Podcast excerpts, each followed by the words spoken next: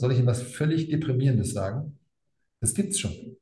Also wir reden davon, es gibt einen Schaden, das Auto kann selber messen, was kaputt ist, kann das äh, über ein Foto unterstützt ähm, auch noch ein Schadenbild erzeugen und dann macht gleich eine künstliche Intelligenz, äh, eine Automatisierung, wenn Sie so wollen, Individualisierung, direkt ein Angebot, den Schaden zu regulieren. Klingt verrückt, gibt es aber teilweise eben schon.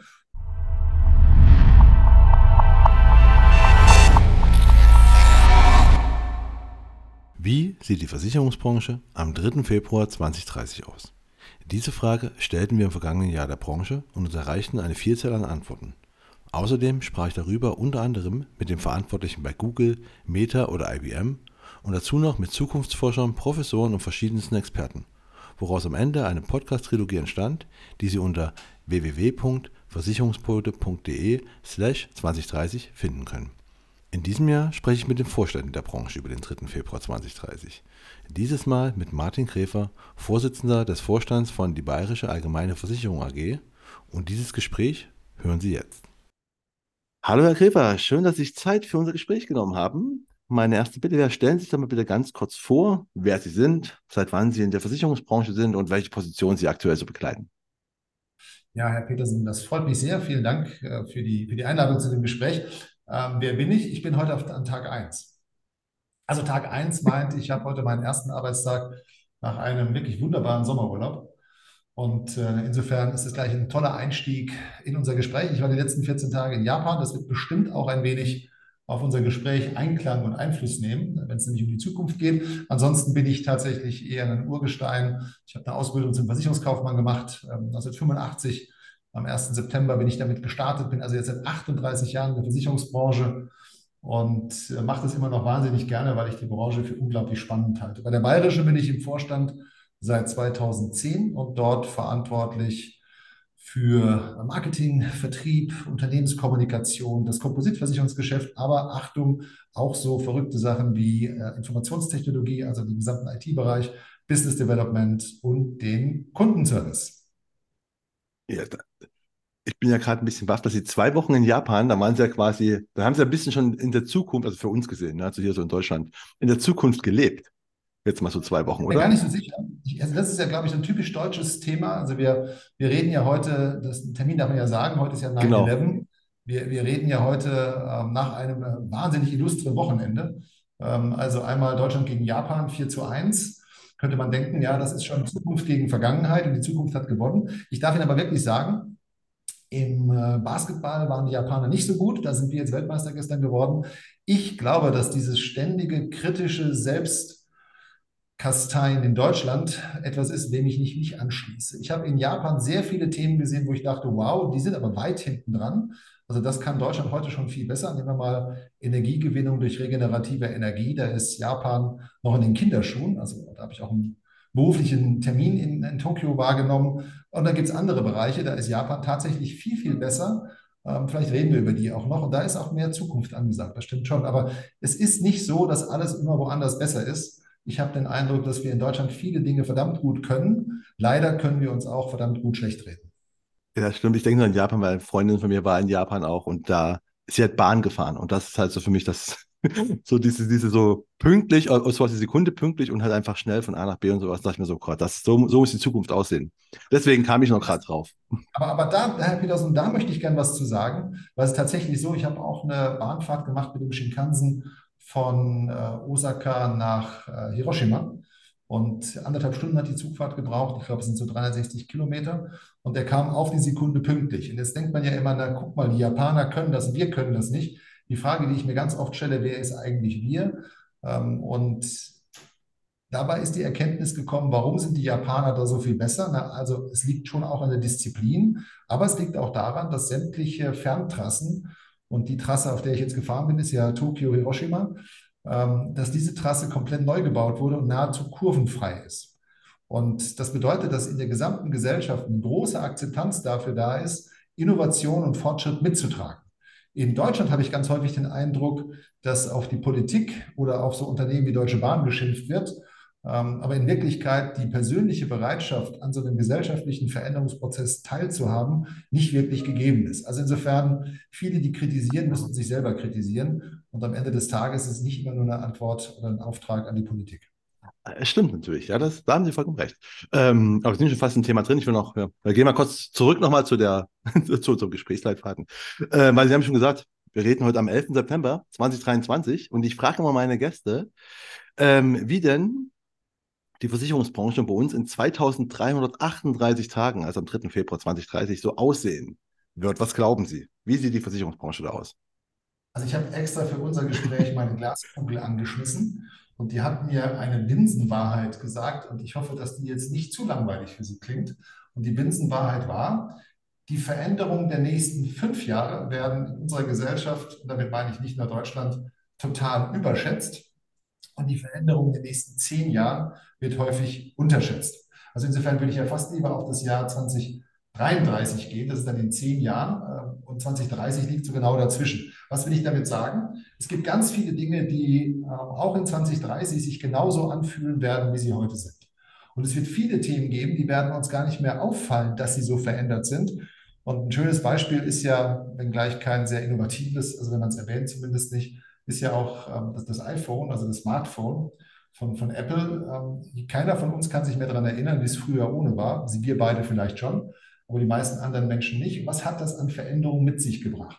Es hat viele Themen verändert, die sich auf, das, auf die Handhabung, auf die Komfortabilität auswirken, aber das Leben an sich ist immer noch so, wie das Leben an sich auch war. Und ich glaube, in der Versicherungsbranche wird es so sein, dass die digitale Transformation massiv zunehmen wird. Schauen Sie, wir haben vor kurzem unseren ersten Avatar ähm, erstellt. In dem Fall sogar habe ich das selbst gemacht. Ähm, ich glaube, dass solche Avatare, Menschen, die sich selber vervielfältigen, dass die einen deutlich stärkeren äh, Impact haben werden und dass die persönliche Kommunikation noch viel stärker werden wird. Das Ausfüllen von Online-Seiten, die man was, was man ja häufig als Digitalisierung empfindet, hat mit Digitalisierung nichts zu tun. Früher hast du es per Papier gemacht und dreifachen Durchschlag. Heute machst du es eben, indem du eine Online-Seite ausfüllst. Ich glaube, da wird es deutlich in Zukunft einfacher werden. Einfachheit, das ist ein großes Thema der Digitalisierung. Ich glaube, dass die Individualität weiter zunehmen wird. Also ich glaube, dass es die Marco Peterson Police geben wird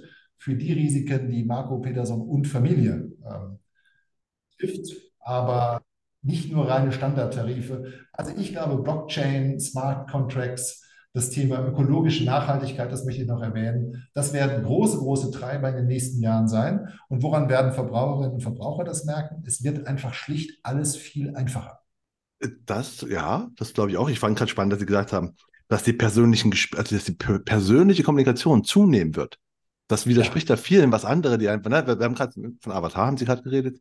Ne, wir wenn ich mit anderen Leuten rede, dann, dann höre ich immer so, ich weiß gerade letzte Woche auf der Hauptstadtmesse, wo mir erzählt wurde, ja, dann werden wir einfach so Bots nur noch mit uns reden. Ne? So, egal was wir machen, reden wir noch mit Chatbots. Ja, das glaube ich gar nicht. Ich glaube, die Zeit der Chatbots ist vorbei, bevor sie überhaupt gekommen ist.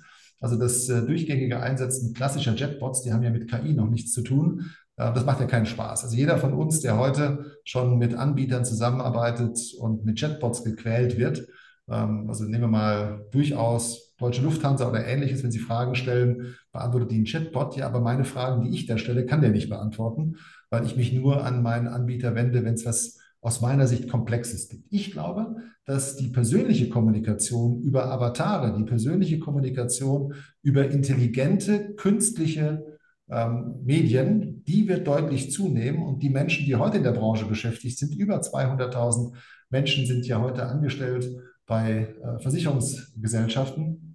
Ich glaube, dass die ihren Mehrwert darin finden, wenn sie ihre Grundkommunikation, ihre Empathiefähigkeit und die Lust darauf, mit Menschen in Kommunikation zu treten, weiter fördern. Also ich glaube genau, um es kurz zu machen, persönliche Kommunikation wird massiv zunehmen.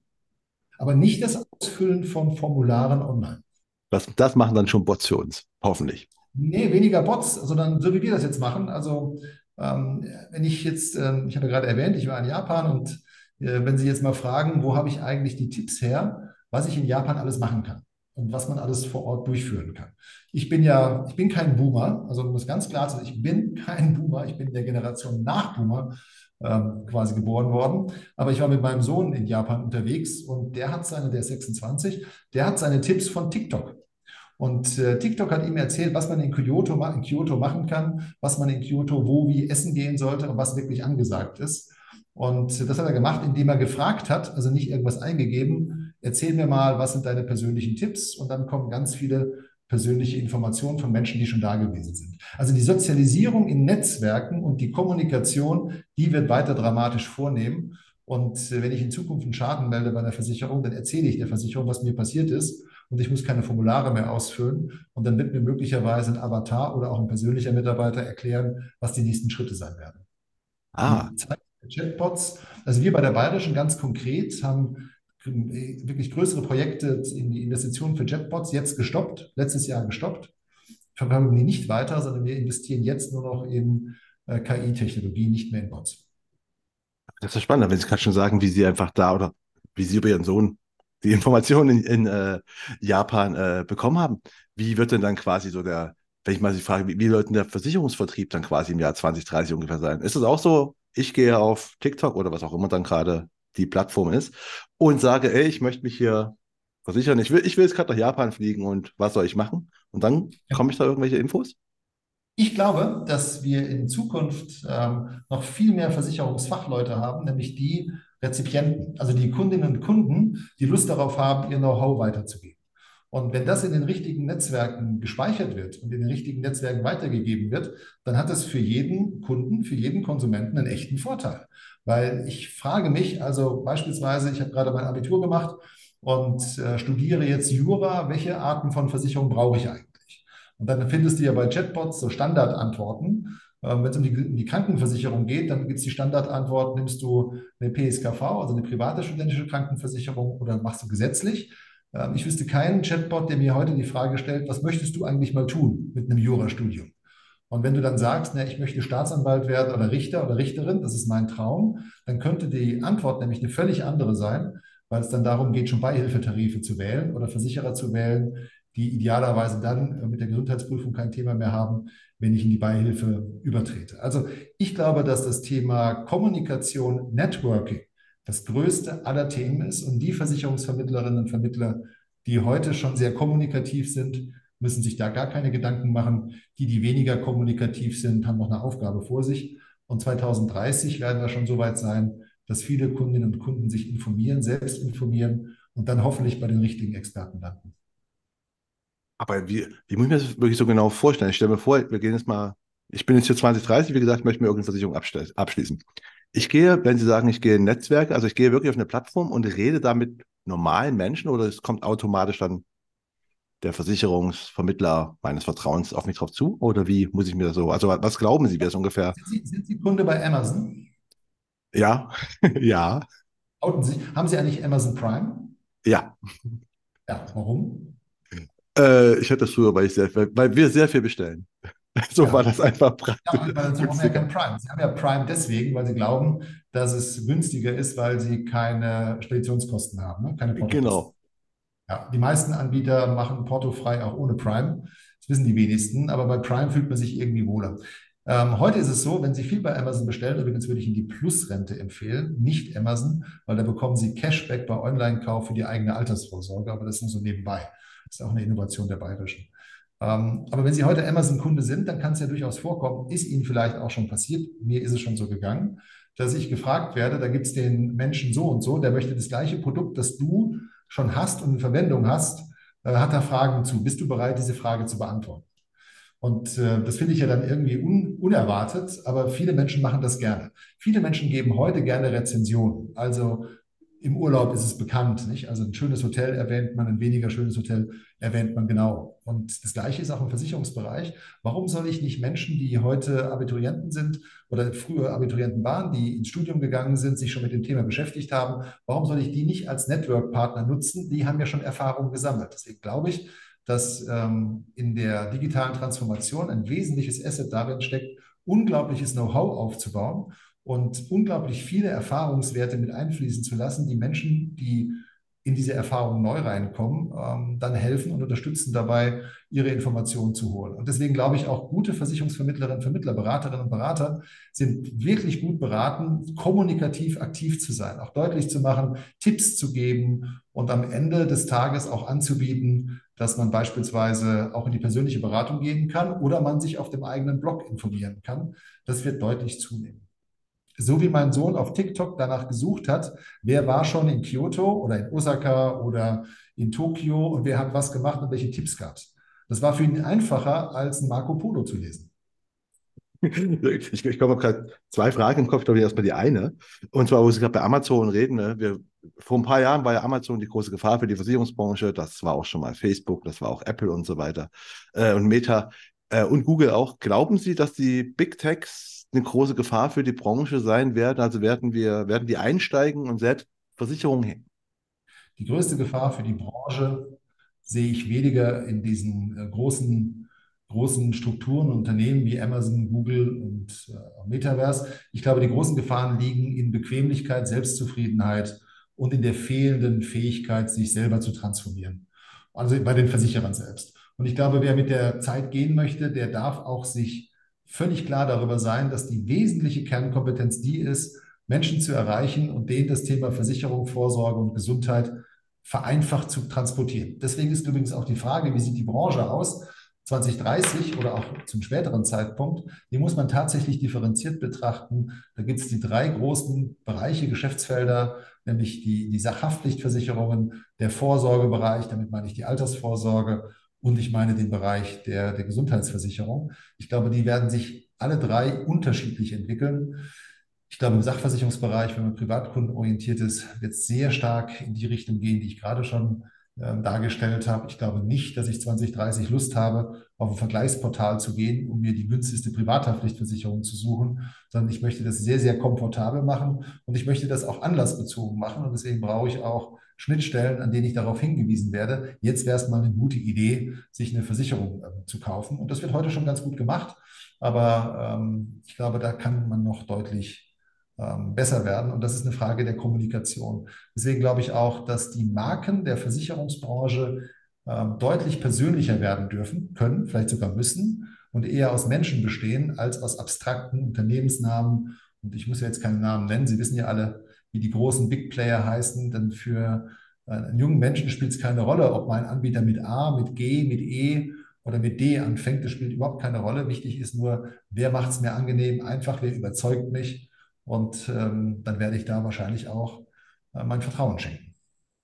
Aber es ist nämlich gerade, das war meine zweite Frage, genau in diese Richtung. Die ist nämlich, wir waren gerade bei Amazon und möglichst einfach machen und äh, möglichst bequem sind Menschen ja auch bei der Auswahl. Ähm, wird uns sowas wie hier Sprachassistenten, ich möchte jetzt nicht die mit A nennen, weil sonst würde die ja gleich losreden.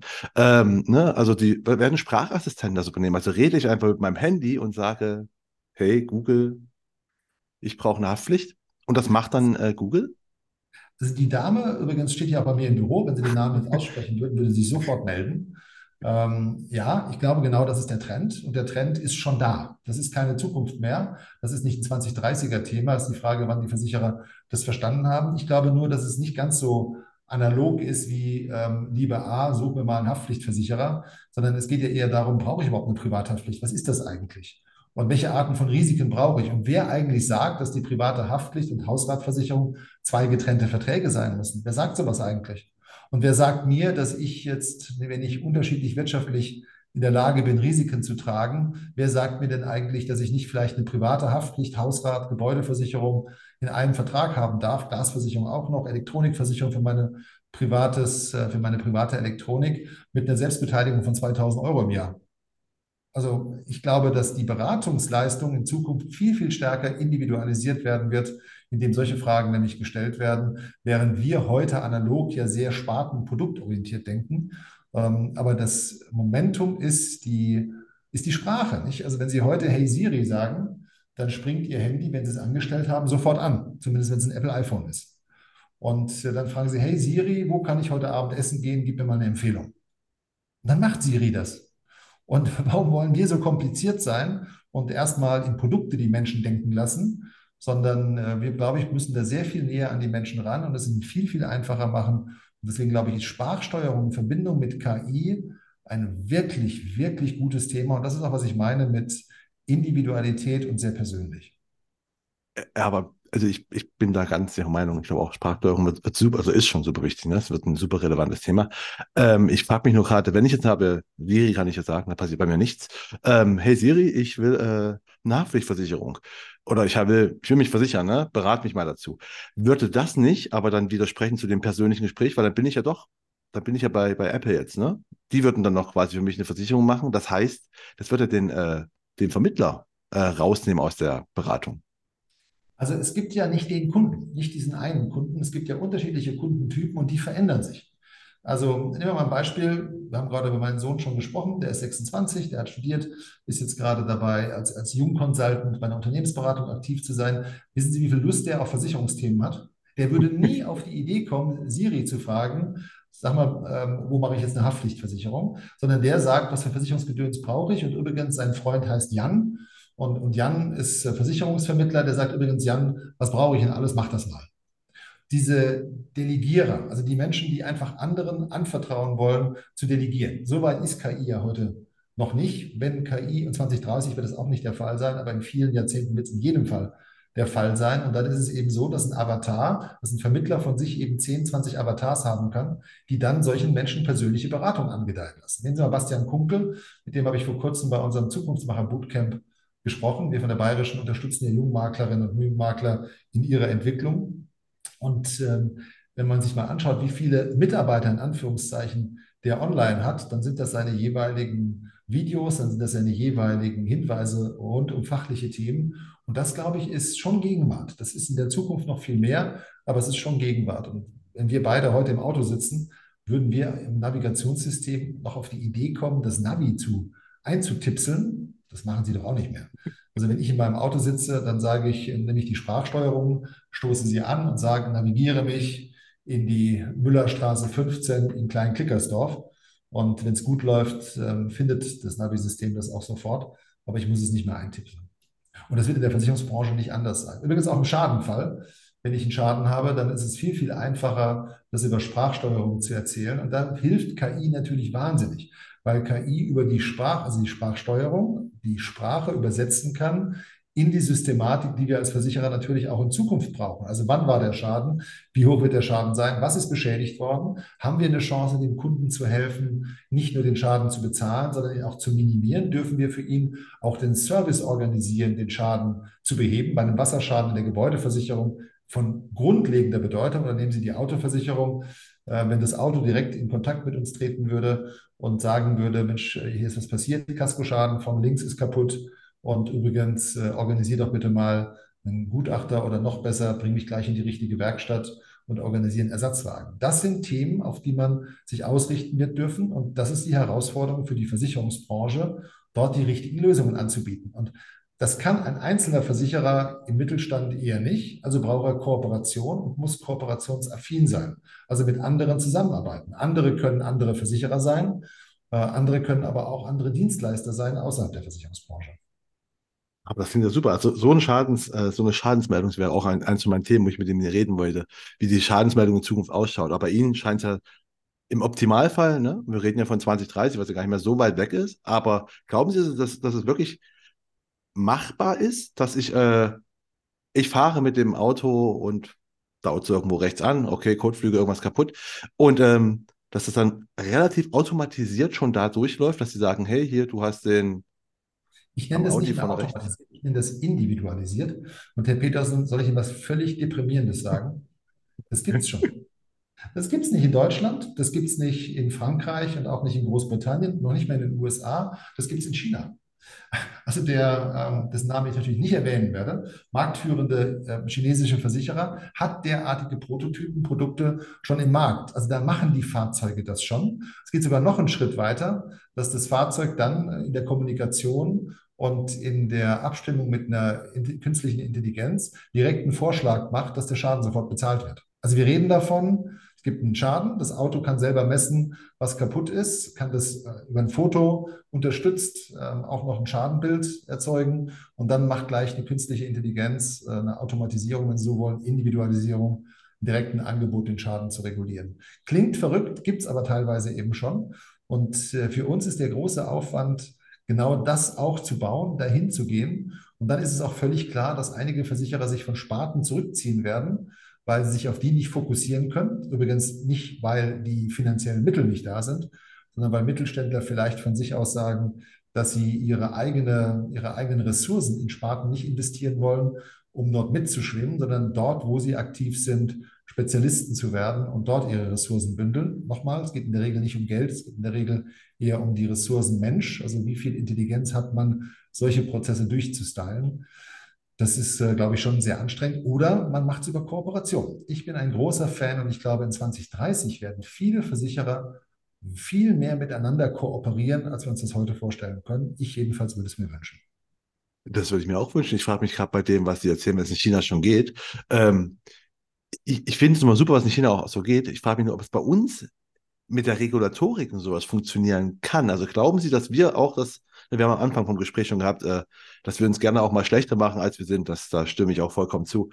Aber was wir halt wirklich sehr gut können, ist ja Bürokratie und Regulatorik. Ja. Und äh, das, das, ist ja nicht immer das Beste. Ne? Das ist echt eine Fähigkeit, auf die ich teilweise verzichten würde. Ähm, aber alle Regulatorik, über die wir uns auch als Anbieter mitunter ärgern, nämlich die Datenschutzgrundverordnung, also als Mensch, als, als, als Kunde bin ich wahnsinnig froh, dass wir in Europa einen Datenschutzstandard haben, der seinesgleichen in der Welt sucht. Für mich ist es übrigens auch ein Grund, manche meiner Entscheidungen, Konsumentscheidungen so zu auszurichten, dass ich gerne in einem Unternehmen ansässig bin oder ein Kunde eines Unternehmens bin, ähm, das sich an der europäische Datenschutzgrundverordnung hält und eben nicht meine Daten nach Belieben auswerten kann und mit meinen Daten machen kann, was ich nicht will. Und deswegen glaube ich, ist die Datenschutzgrundverordnung und der Teil der Regulatorik einer, mit dem wir noch besser werden umgehen können. Vielleicht müssen wir auch wieder ein bisschen deregulieren, aber am Ende des Tages, glaube ich, ist das auch ein Wettbewerbsvorteil, der sich sogar europäisch durchsetzen kann und außerhalb Europas Standard setzt. Also wenn Sie jetzt beispielsweise mal die Schweiz sich anschauen, nicht Teil der Europäischen Union, aber selbst die bauen jetzt einige Jahre, nachdem bei uns die DSGVO ja schon ähm, State of the Art ist, bauen das jetzt nach, weil sie sehen, das ist echt auch ein Mehrwert. Der Schutz unserer Daten hat was mit Freiheit, mit Demokratie und mit Grundrechten zu tun. Ja, da stimme ich vollkommen zu. Ich frage mich, mich nur, ob denn, also das, ne, was wir mit dem Auto gerade hatten, dieses automatische oder das ne, individuelle automatische Weiterleiten von Infos, das glaube ich ist halt, das, das widerspricht sich ein bisschen. Oder ja, glauben Sie, dass wir es. Herr Petersen, das widerspricht sich, sorry, wenn ich Ihnen da, aber da bin ich total engagiert. Das widerspricht sich aber besonders deswegen, weil die Autohersteller glauben, ihnen gehören die Daten des Fahrzeuges, das sie verkauft ah. haben. Finde ich eine unglaublich merkwürdige Darstellung. Also stellen Sie sich bitte mal vor, also ein, ein, ein, ein deutscher Autohersteller oder wer auch immer verkauft ein Auto, kriegt Geld dafür, glaubt aber, dass die mit dem Auto gewonnenen Fahrdaten weiterhin ihm gehören.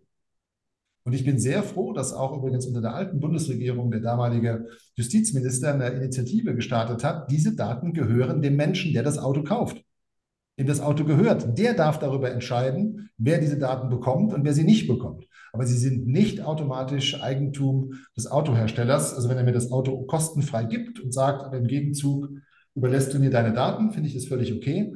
Aber solange das Auto verkauft wird und auch jeder Leasingwagen ist verkauft, darf das nicht mehr Eigentum des Autoherstellers sein. Und da müssen wir als Branche uns auch konsolidieren und uns auch gemeinsam verbünden. Und über unsere Branchenverband, den, den GDV, machen wir das auch. Und ich finde auch äh, wirklich sehr gut, an der Stelle Deregulierung durchzuführen, aber dem Einzelnen das Recht zuzubilligen, welche Daten gehören wem.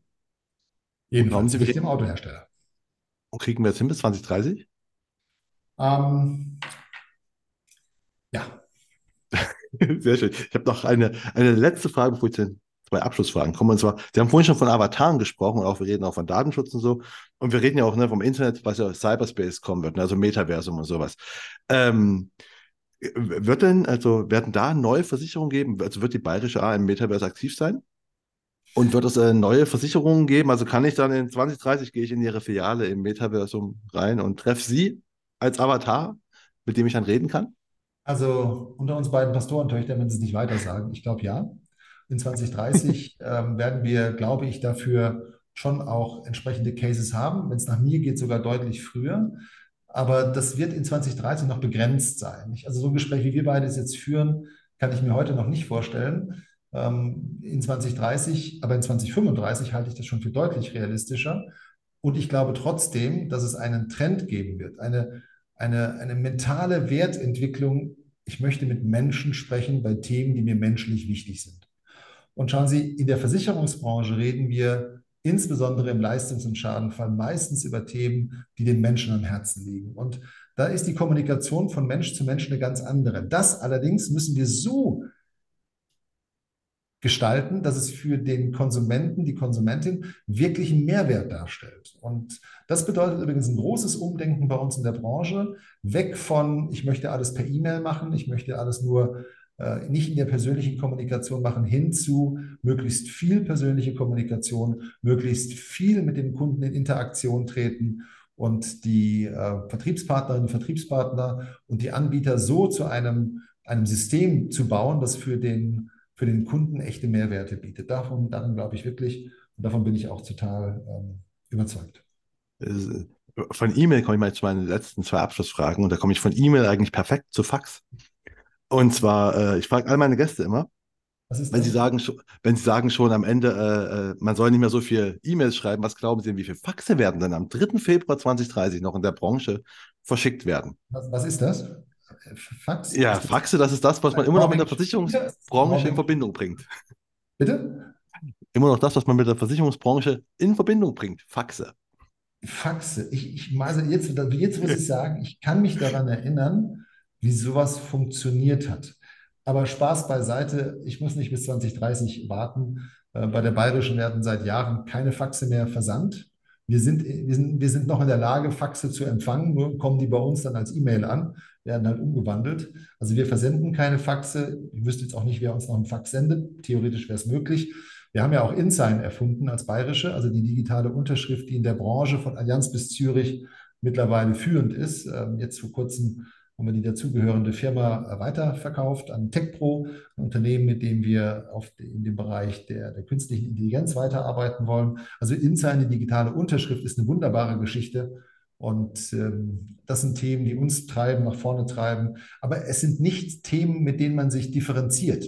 Deswegen möchte ich nochmal eine Lanze brechen. Ich bin so glücklich darüber, dass InSign wirklich in der Branche so weit verbreitet ist und nicht ein Vertriebsmehrwert für die bayerische ist, sondern heute von Unternehmen genutzt wird, die damit Mehrwerte erzielen. Für uns ist es übrigens auch die Möglichkeit, als Mittelständler selbstbewusst sagen zu können, es ist mir völlig wurscht, wie viele Weltkonzerne es gibt. All business is local und local können wir noch am besten. Sehr schön. Aber auf meine Frage zu den Faxen, ich vermute mal, dann wird Sie sagen werden, am, 3, am 3. Februar 2030 wird keins mehr in der Versicherungsbranche verschickt.